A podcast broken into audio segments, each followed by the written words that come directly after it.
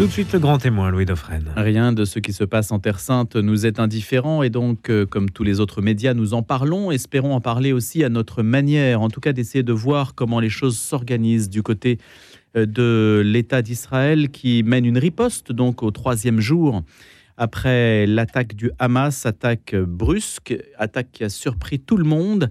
Le Hamas qui a menacé hier soir d'exécuter des otages israéliens en réaction aux frappes israéliennes donc qui se multiplient sur la bande de Gaza.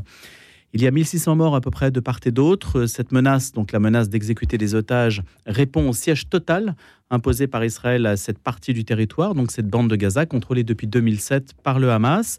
Une bande de Gaza qui est pilonnée donc par l'armée en réponse à cette attaque. Alors on va essayer de voir comment les choses euh, se profilent et qu'est-ce qu'on peut essayer de d'imaginer aujourd'hui comme avenir à l'État d'Israël et puis bien sûr à la coexistence éventuelle entre les communautés. Israël peut-il survivre? Michel Gourfinkiel avait publié cet ouvrage, ça s'appelait La nouvelle règle du jeu aussi, il en avait parlé sur notre antenne. Il est journaliste, écrivain, spécialiste de la géopolitique du Proche-Orient et il vit à Jérusalem. Bonjour Michel Gourfinkiel. Bonjour.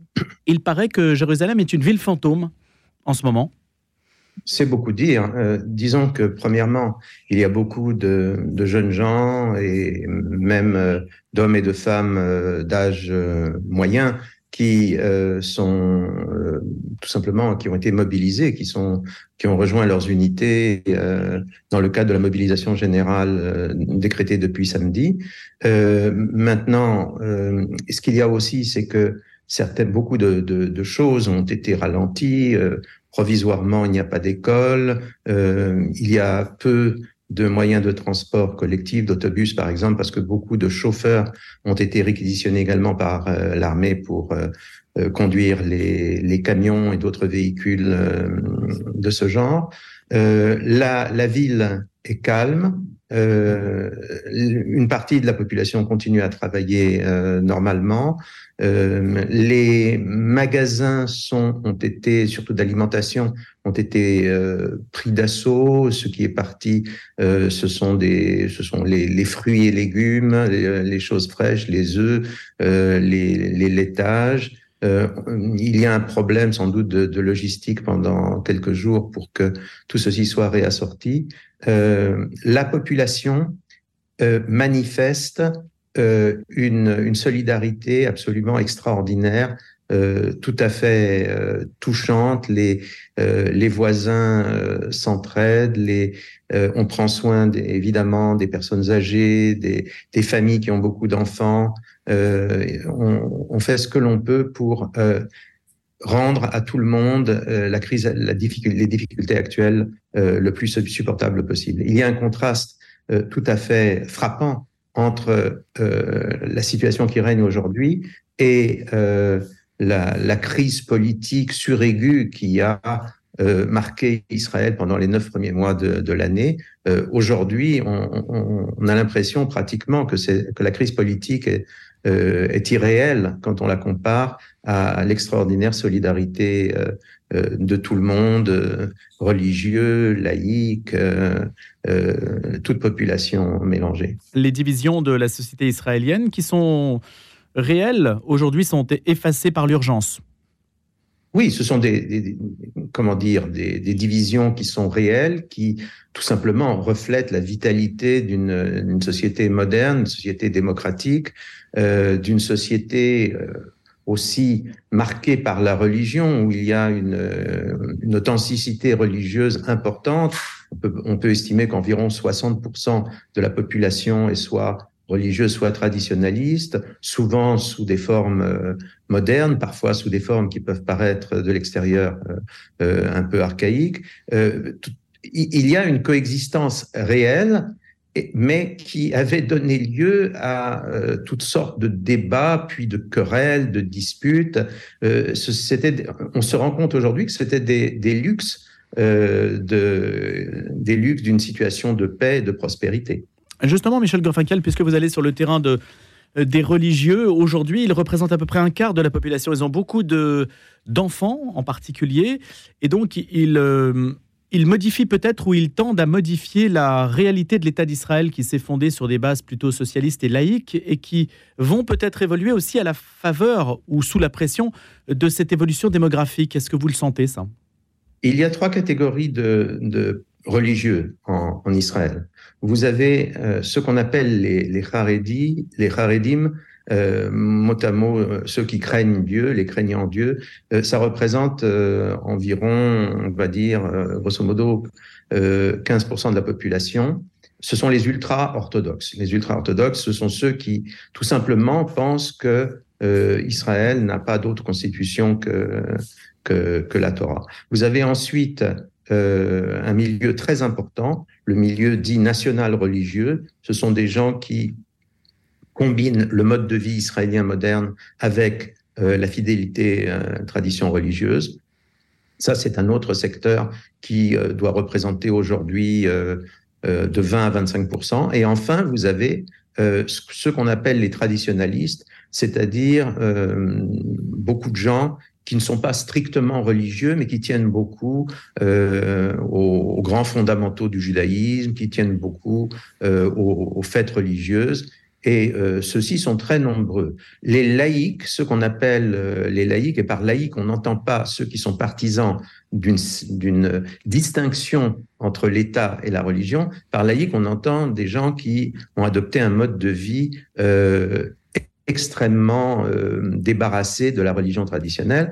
Euh, les laïcs représentent euh, approximativement 30% de la population israélienne. Voilà, voilà quelle est la réalité. Alors, ce qui est vrai, c'est que, premièrement, en Israël, c'est un phénomène unique dans le monde occidental. en Israël, la natalité ne s'est pas effondrée comme c'est le cas dans les autres euh, pays euh, occidentaux développés et démocratiques. Euh, même chez les, les laïcs non religieux ou à religieux, il est très fréquent. Des, des familles de trois enfants, c'est généralement la norme. Même euh, les couples, par exemple, euh, homosexuels, euh, sont très soucieux de, de, pouvoir avoir des enfants. il y a une réalité démographique assez intéressante parce que elle, montre peut-être que dans d'autres pays occidentaux, la même chose pourrait se produire si les circonstances étaient réunies. maintenant, ensuite, les, les religieux, les nationaux religieux, ceux qu'on les appelle comme ça en, euh, en Israël, appelons-les, si vous voulez, les religieux modernes, euh, souvent ont des familles de, de 3 à 5 enfants. Et enfin, les ultra-orthodoxes tendent à avoir le plus d'enfants possible. Euh, dans les circonstances médicales d'Israël, cela peut permettre d'avoir des, familles considérables, des familles de, de 8 à, à 10 enfants, voire plus. Il y a une guerre des ventres? Non, il n'y a pas de guerre de vente. Tout ça se passe euh, complètement euh, euh, naturellement. Euh, il y a alors le, le, problème est le suivant, c'est que le milieu ultra orthodoxe, euh, qui, je le répète, est loin de représenter l'ensemble de, des communautés de sensibilité religieuse en Israël, le milieu orthodoxe considère que la seule chose qui est importante réellement dans la vie, c'est l'étude de la Torah. L'étude de la Torah qui est à la fois le privilège et la servitude des hommes. Donc on arrive euh, à une situation assez euh, curieuse, assez étrange, où les mêmes femmes qui ont beaucoup d'enfants sont souvent euh, la, personne dans le ménage qui travaille et qui apporte un salaire à la famille. par ailleurs, euh, il y a euh, un certain nombre d'autres euh, particularités. Beaucoup euh, d'ultra-orthodoxes estiment que l'étude de la Torah est tellement importante euh, qu'ils n'ont pas euh, à rejoindre l'armée. Ceci peut être évidemment très mal vu par une autre partie de la population. Il y a sans arrêt des discussions, des récriminations, toutes sortes de compromis ont été euh, imaginés et parfois euh, mis en marche. Euh, Quelques-uns de ces compromis ont été malheureusement abandonnés à la suite, disons, d'interventions maladroites de la Cour suprême, par exemple. C'était l'une des raisons pour laquelle il y avait tout un débat sur le rôle de la Cour suprême qui a marqué le début de l'année 2023. Vous estimez que l'esprit militaire, en fait, l'armée qui est l'assurance vie de ce pays est aujourd'hui peut-être mise à mal par une vision, une vision différente, une conception différente du rôle du juif dans la société, en fait, et de ce qu'il doit faire L'attitude des milieux ultra-orthodoxes n'a pas changé euh, depuis, euh, depuis les origines de l'État. Euh, on, peut en penser ce qu'on veut. D'ailleurs, il y a beaucoup d'ultra-orthodoxes qui ne sont pas d'accord avec cette analyse et euh, qui euh, font leur service militaire ou font un service civil ou aident disons, l'effort militaire d'une autre, d'une autre manière. Tout cela se discute au cas par cas avec l'armée. Mais dans le reste de, de la communauté religieuse, au contraire, les milieux religieux et traditionnalistes sont ceux qui prennent le plus au sérieux leurs obligations militaires. On, on, a vu apparaître d'ailleurs au sein de l'armée une, une montée en puissance des, des officiers euh, des officiers de carrière qui sont issus des, euh, des, milieux, euh, des milieux religieux, des milieux nationaux religieux. Comment expliquez-vous Oui, allez-y, Michel Groffinkel. Je, dis simplement que face à une situation dramatique comme celle que nous connaissons aujourd'hui, il y a très peu de débats, il n'y a pratiquement pas de débat en Israël sur la nécessité de la défense nationale. On s'interroge aujourd'hui sur la nature de la riposte, jusqu'où aller? Est-ce qu'il y a une escalade euh, certaines. Et aussi, je pose plusieurs questions en une. Ce qui surprend peut-être aussi, c'est que apparemment les territoires palestiniens, hormis la bande de Gaza, semblent aujourd'hui assez calmes. Est-ce que c'est, à votre avis, une sorte de, de comment dirais-je, d'attitude qui est coordonnée à l'attaque qui a eu lieu samedi. Est-ce que c'est volontaire ou est-ce qu'il y a un risque de dégradation? Est-ce qu'on est dans une première partie de l'attaque et qui attend la riposte israélienne pour voir comment aviser? Comment voyez-vous les choses? Il y a euh, deux hypothèses. La première hypothèse, c'est que l'attaque qui s'est produite samedi n'est qu'un élément d'une attaque beaucoup plus globale, concertée entre euh, l'Iran, euh, le, Hezbollah euh, au Liban et euh, le Hamas à Gaza. Et on sait que le, Hamas à, à, Gaza et d'autres organisations terroristes, comme par exemple le djihad islamique, sont fortement implantés euh, en Cisjordanie. Depuis euh, quelques mois, il y a en fait une espèce de, de, de guerre euh, à, basse intensité qui, est en train de se dérouler en Cisjordanie. L'armée israélienne, depuis quelques mois, euh, détruit, tente de détruire systématiquement les cellules terroristes qui se sont constituées euh, dans cette région. Si on retient cette hypothèse d'une concertation et d'un plan global, euh, probablement complètement géré par l'Iran, J'incrimine l'Iran tout simplement parce que l'Iran a participé à une réunion au plus haut niveau, à une réunion stratégique globale à la fin du mois d'août euh, à Beyrouth.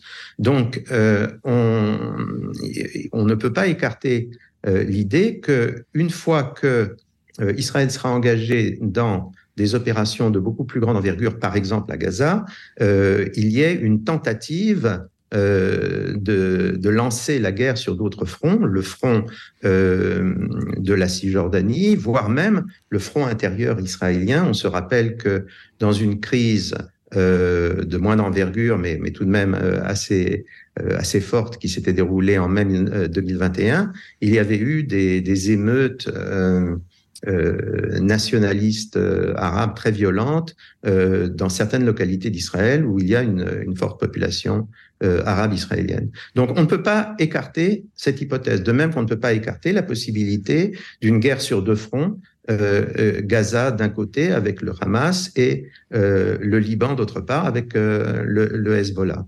Vous vous rappelez que le président Biden d'ailleurs prend très au sérieux cette possibilité. Le président Biden est évidemment l'appareil de défense américain puisqu'il a lancé un avertissement à ceux qu'il appelle les autres qui pourraient être tentés d'entrer dans la, la guerre actuelle. Maintenant, il y a une autre hypothèse L'autre hypothèse, c'est que, premièrement, euh, depuis 2021, les Israéliens euh, prennent très au sérieux euh, la menace d'un troisième front, qu'ils viennent euh, de certains milieux arabes israéliens ou qu'ils viennent euh, de, de, la Cisjordanie. Et euh, énormément de mesures sécuritaires ont été prises dans ce cadre. Actuellement, par exemple, il est assez difficile de se rendre d'un point à un autre en Israël parce que tout simplement le, pays a été fractionné en unités de, sécurité qui sont monitorées de manière extrêmement étroite.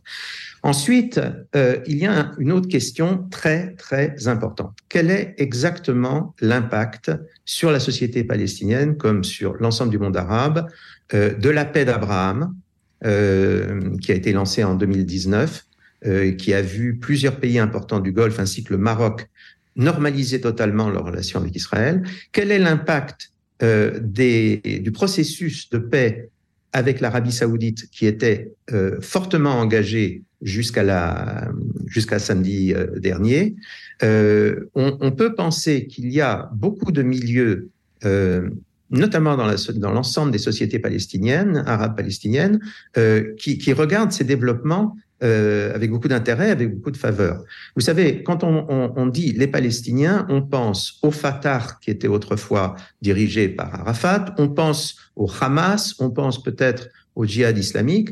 Euh, on oublie totalement que euh, il y a toujours eu un parti de la paix chez les Palestiniens qui était très actif, par exemple, dans les années 20, euh, à, l'origine même de, disons, de la création d'une nation juive en, en terre d'Israël. Oui. ce parti de la paix a été tout simplement condamné au silence par la terreur depuis euh, des décennies. De temps en temps, certains de ses représentants, des, personnalités extraordinairement courageuses, je pense par exemple à Mohamed Dajani, un professeur euh, de l'université euh, de Birzeit en, dans, en Cisjordanie, qui, qui, ont, qui ont été d'un courage extraordinaire pour pour euh, relancer euh, des relations de, euh, de paix entre, entre juifs et, et arabes palestiniens en terre d'Israël. Donc il, il, y a, il y a un, un, parti de la paix qui ne date pas d'aujourd'hui, qui, qui, et ce parti de la paix regarde évidemment avec beaucoup d'espoir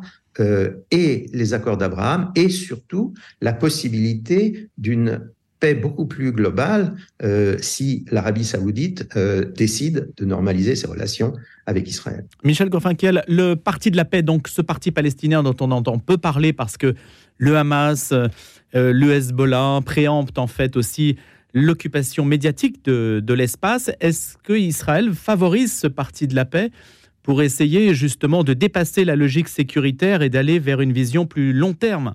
Ce que prévoit donc la normalisation de, des relations avec l'Arabie saoudite Malheureusement, je pense que ici, Israël a, commis une sorte de faute originelle euh, au moment euh, des accords d'Oslo il y a 30 ans. Euh, le, calcul stratégique avait été de faire un accord avec l'OLP, c'est-à-dire en gros avec la branche armée, militante et irrédentiste du monde palestinien, en se disant, comme ce sont les plus méchants, si on fait la paix ou un accord de coopération avec eux, on est sûr d'être tranquille, tandis que si on, fait un accord avec des modérés, les modérés se feront éliminer par les méchants. Voilà, voilà quel était le raisonnement. J'en parle tranquillement de cette façon-là parce que euh, il se trouve qu'il y a quelques semaines, on a rendu public euh, les archives des discussions au sein du gouvernement israélien au moment de signer les accords d'Oslo, et on découvre quelque chose d'extraordinaire, c'est que tous les inspirateurs et signataires des accords d'Oslo, le Premier ministre Rabin, le ministre des Affaires étrangères Shimon Peres, voire même le commandant de l'armée qui était à l'époque Ehud Barak, aujourd'hui situé à l'extrême gauche de l'échiquier politique israélien, tous en fait avaient peur de ce qu'ils faisaient. Tous s'interrogeaient et se demandaient est-ce que c'est le bon calcul que nous sommes en train de faire? On s'aperçoit aujourd'hui que ça n'a pas été un bon calcul puisqu'il n'y a ça n'a pas conduit à ce qu'on espérait, c'est-à-dire un, type de coopération gentille qui allait rendre la paix totale, politique, juridique, euh, incontournable. Mais que euh, on, s'aperçoit également que euh, elle, a mis progressivement Israël dans une situation stratégique extrêmement difficile, puisque on, a implanté des, des, organisations irrédentistes, terroristes, extrémistes, euh, au, cœur stratégique, géographique d'Israël, qu'il s'agisse de la Cisjordanie ou même, même de Gaza. Vous savez, les distances en Israël sont incroyablement, hmm. dérisoire. Donc, euh, donc moi, moi, je crois personnellement qu'il y a eu là une, une, grave faute stratégique de la part d'Israël, que Israël, quitte à faire euh, à créer effectivement une autorité palestinienne et euh, quitte à s'acheminer vers une situation où il y aurait peut-être deux États pour deux peuples, en tout cas des, structures étatiques importantes pour le, pour le monde palestinien, on aurait dû jouer autant que possible euh, la carte de, la démocratie, donner euh, aux, Palestiniens le sentiment qu'ils gagneraient plus avec la démocratie, une démocratie réelle, que avec, euh, en, étant soumis à des organisations telles que le Fatah ou aujourd'hui le Hamas. Michel Gourfinkiel, dans les mots, les Israéliens distinguent les terroristes des Palestiniens est-ce qu'aujourd'hui, il y, a un vocabulaire divergent qui émerge justement pour aller dans le sens de ce que vous dites, de l'émergence d'une opinion euh, palestinienne euh, modérée qui pourrait représenter un interlocuteur? Absolument, absolument. Il, y a euh, d'ailleurs énormément de... il faut bien comprendre, il, y a toujours eu énormément de, de dialogues, de relations entre les, les Israéliens et les Arabes israéliens entre les Israéliens et les Palestiniens euh, des territoires. Euh, beaucoup de, de, dialogues et de, euh, de discussions, de, euh, d'efforts de rapprochement. Et ça se passe à tous les niveaux. Vous avez des, des, des rabbins ultra-orthodoxes, par exemple, et qui, euh, de plus, ont choisi de vivre en, en, Cisjordanie, par exemple, dans, dans ce qu'on appelle des colonies, mais fait, ce sont des localités qu'ils ont créées en Cisjordanie parce qu'ils sentent que c'est la terre d'Israël. Euh, mais nous voyons donc beaucoup de ces rabbins qui, ont, qui ont, sont allés très très loin dans le dialogue avec des, des chefs religieux euh, musulmans. Euh, il, y a eu beaucoup de dialogues. Les Israéliens en général euh, acceptent parfaitement euh, la présence d'abord d'une communauté euh, arabe majoritairement musulmanes, quelquefois chrétiennes, euh, en leur sein. Vous allez à l'université, 25% des étudiants euh, sont, d'origine euh, arabe. Vous allez euh, à l'hôpital, 25% ou plus du corps médical. Je ne parle pas d'infirmiers, d'infirmières, d'aides-soignantes. Je parle du corps médical est euh, arabe et a été formé dans les universités euh, israéliennes. À Jérusalem, euh, un chauffeur de bus sur deux euh, est un arabe. Vous avez quelquefois une, mm. Euh, une femme arabe portant le hijab qui conduit l'autobus, et ceci ne pose euh, aucun problème. Vous avez dans la rue, au milieu de la rue à Jérusalem, vous voyez un ouvrier arabe qui déploie son tapis de prière et il fait la prière musulmane dans la rue et personne ne s'offusque de cela. Donc il, il y a, on, on voit très bien qui sont les Palestiniens, les Arabes israéliens et qui sont ceux qu'on appelle les terroristes, Rablanin en hébreu, c'est-à-dire euh, les gens aujourd'hui ce sont essentiellement les gens du Hamas.